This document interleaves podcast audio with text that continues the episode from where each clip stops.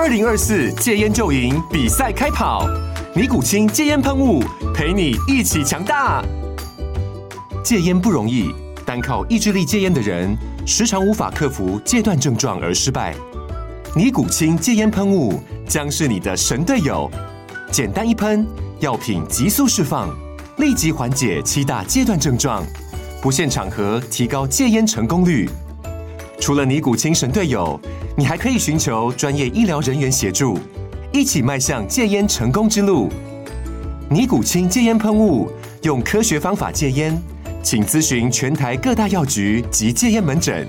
本广告由尼古清戒烟喷雾、卫部药书字第零二七八三五号提供。嘉安嘉护股份有限公司，台北市中山区民生东路三段二号十楼，北市卫药广字第一一三零三零一九零号。尼古清戒烟喷雾，相伴每个新开始。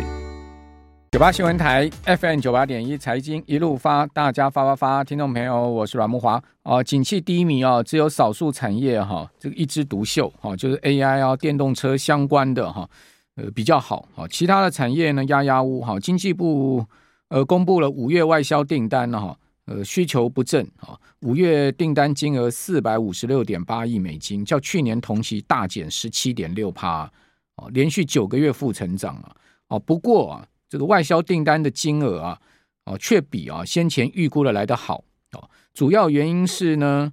呃，这个快速的运算哈，高速运算好，这些需求有增加，就 AI 的需求有增加哦，带动晶圆代工接单哦，较上个月是增温哈，再加上面板库存呢逐渐去化哦，备货需求增加哦，跟呃去年同月比较呢哦，则是呃出现了这个年减十七点六趴，但是呢月增了七点五趴哦，这个。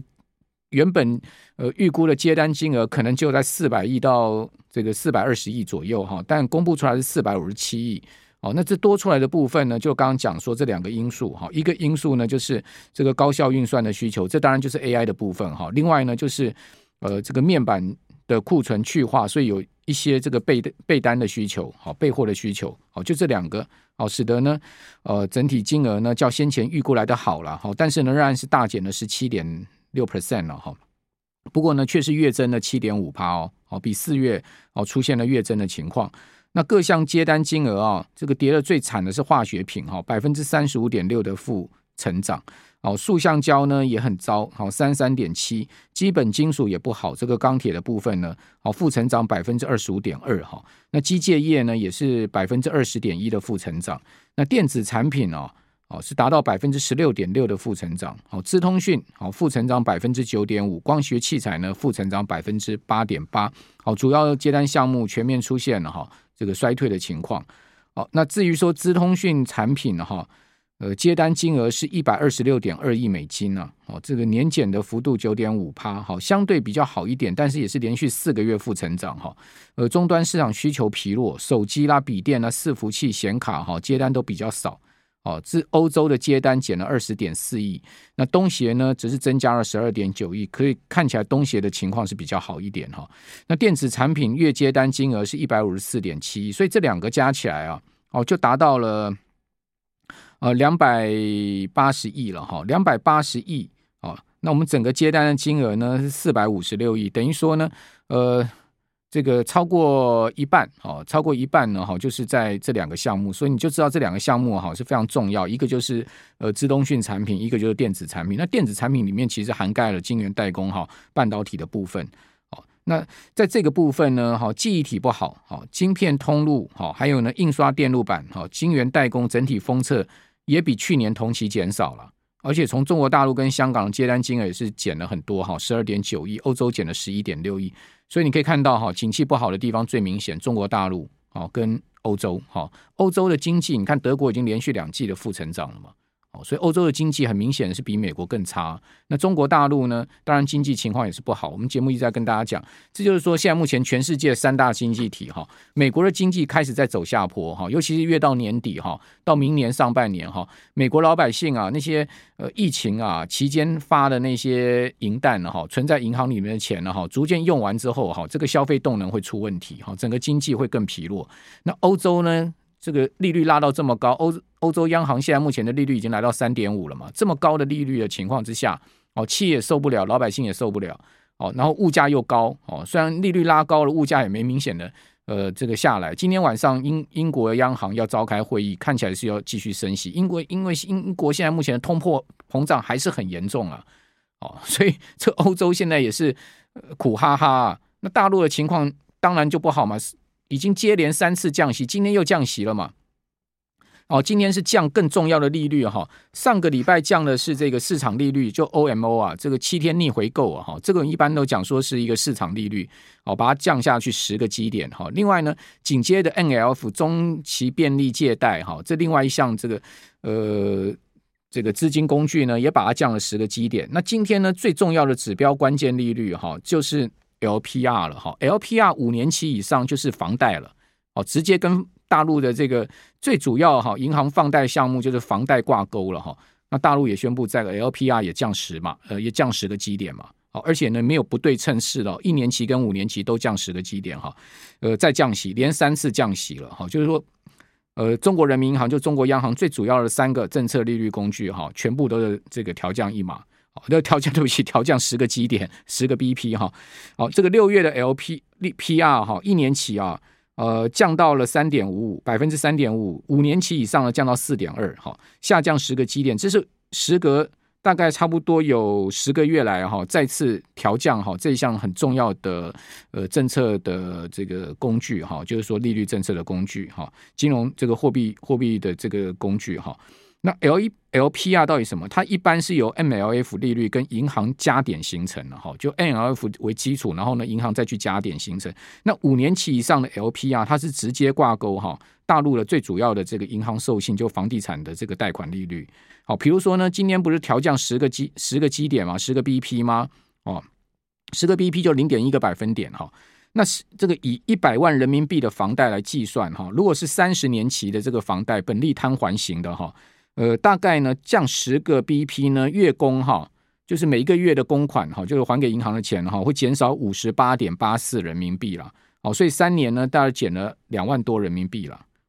那二零一九年八月哈，这个 LPR 改革以来哈，五年期以上的 LPR 已经调降过七次了哈。那利率呢，从当时的四点八五一路降到四点二，今天的这个呃四点二，就五年期以上降到四点二哈。那如果算这个八次的呃这个七次的降下调降哈，这个一百万的房贷哈，一一百万人民币的房贷哈，月这个三十年累计的哈减少的这个呃金额呢就。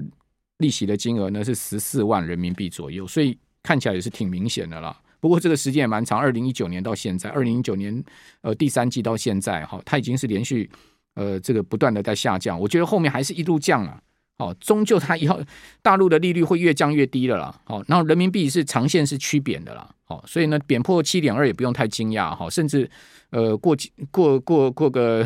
呃我我也不知道时间要怎么看哈，这个比如说。这个时间很难预估哈，往八八块人民币啊，这个贬回去哈，我觉得这个是一个大大几率的事情了啊。讲白话，这个大陆的经济必须要靠人民币贬了哈。好，那另外呢，就是说昨天嘛哈，这个港交所啊，这个双柜台制哈，双柜台制的这个第一天上路哈，第一天上路的整体而言呢，情况是这样子哈。所谓双柜台，我们昨天节目有跟大家讲，这是人民币哈离岸人民币国际化很重要一步哈，是在港交所上面酝酿多年推出了一个重要的举措。所谓双柜台是什么？过去港交所买港股，那就是人民用港币买嘛。对不对？现在用离岸人民币就可以买港股了。不过呢，它不是全面的港股都可以买，它有二十四档哦，二十四档股票，像中移动啦、小米啦、吉利汽车啦，哈，这些呢都是在这二十四档股票里面。那你说才二十四档股票，但我跟各位讲哈，这二十四档股票加起来哈，它的市值高达一点九兆美金呢，这个是很大的一个市值啊，而且呢，差不多就是整个港港股的市值的三分之一啊，哦，然后呢。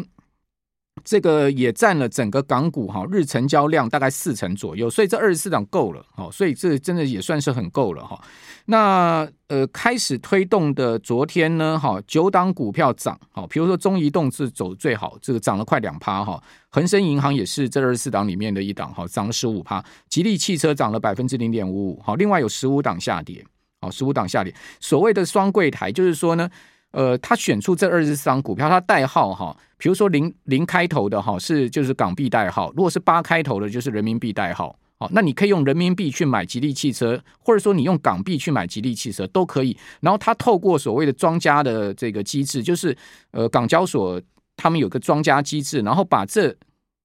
人民币跟港币哈计价的这同一档股票的价格给它拉近，好，就拉近，好，就是说呃，因为总是还有一个汇汇兑的一个问题嘛，所以把它拉近。那你用港币买，你可以用人民币卖掉哦。你用人民币买，你也可以，你也可以，你在账户里，如果说你今天是港币，你也可以直接说我用我我买这个中国移动用人用人民币买哦，所以你就知道说，它就是直接让人民币的离岸人民币跟港币挂钩就对了。那这个是呃离岸人民币哈很重要国际化的一步，好，所以。大陆一再推动哈这个人民币的国际化哈，它当然是一步步来了哈。我觉得它这个会是一个很长线的这个推动的一个方式。那人民币长线上，我个人是觉得是要贬的了。哦，我的看法是要贬，但它不会很快的贬，它会贬贬升升，贬贬升升。但大方向哦，大方向我觉得是趋贬的一个方向。哦，因为这是整个经济的问题，再加上中国大陆人口结构的问题，各方面啊很复杂哈。我我的看法是这样的。那另外呢，就是利率，好，它会持续下降，好，利率一定是持续下降，全世界利率都越来越降越低了哈，所以联准会后面也是要降息，这是跑不掉的哈。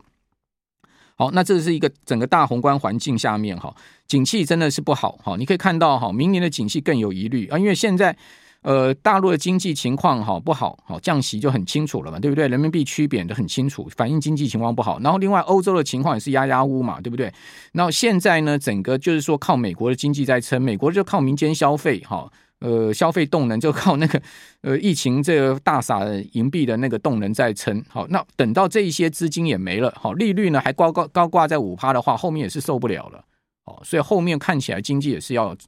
要要往下的了。哦，不敢讲硬着陆，但是呢，一定经济是要降温，而且是要往下，所以三大经济同时熄火，在今年第三季、第四季、明年上半年都非常有可能会发生。哦，那你说，呃，在这样情况下，外销订单 跟这出口能快速好转吗？当然不能。所以为什么已经有研究机构把今年的 GDP 哈、看到一点四五了嘛？哦，台湾的 GDP 看到一点四五，就是这样一个情况嘛，不可能会好的。GDP 很难好，你出口这样的一个情况，贸易逆差大幅收敛，怎么会好？哦，这就是现在大环境的一个情况啊，给各位参考。但个股市就另外一回事，我们讲这个宏观环境未必直接跟股市挂钩啊。哦，你看股市又走他自己的路，对不对？AI 带动整个浪潮嘛，美股也是涨特殊股票啊，涨一些特殊族群，所以你就必必须要把这个趋势方向搞清楚。台股也是一样，好，好，那收盘从本来有跌过一百五十三点啊，到跌八十九点，所以下档还是有支撑啊。不过明天就是。廉价的最后一个交易日了哈，那这个行情啊，呃，四天廉价也不是不无考验哦。台币收贬收盘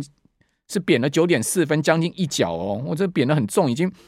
到三十点八九哦。这个台币已经接近快三十一块了哈。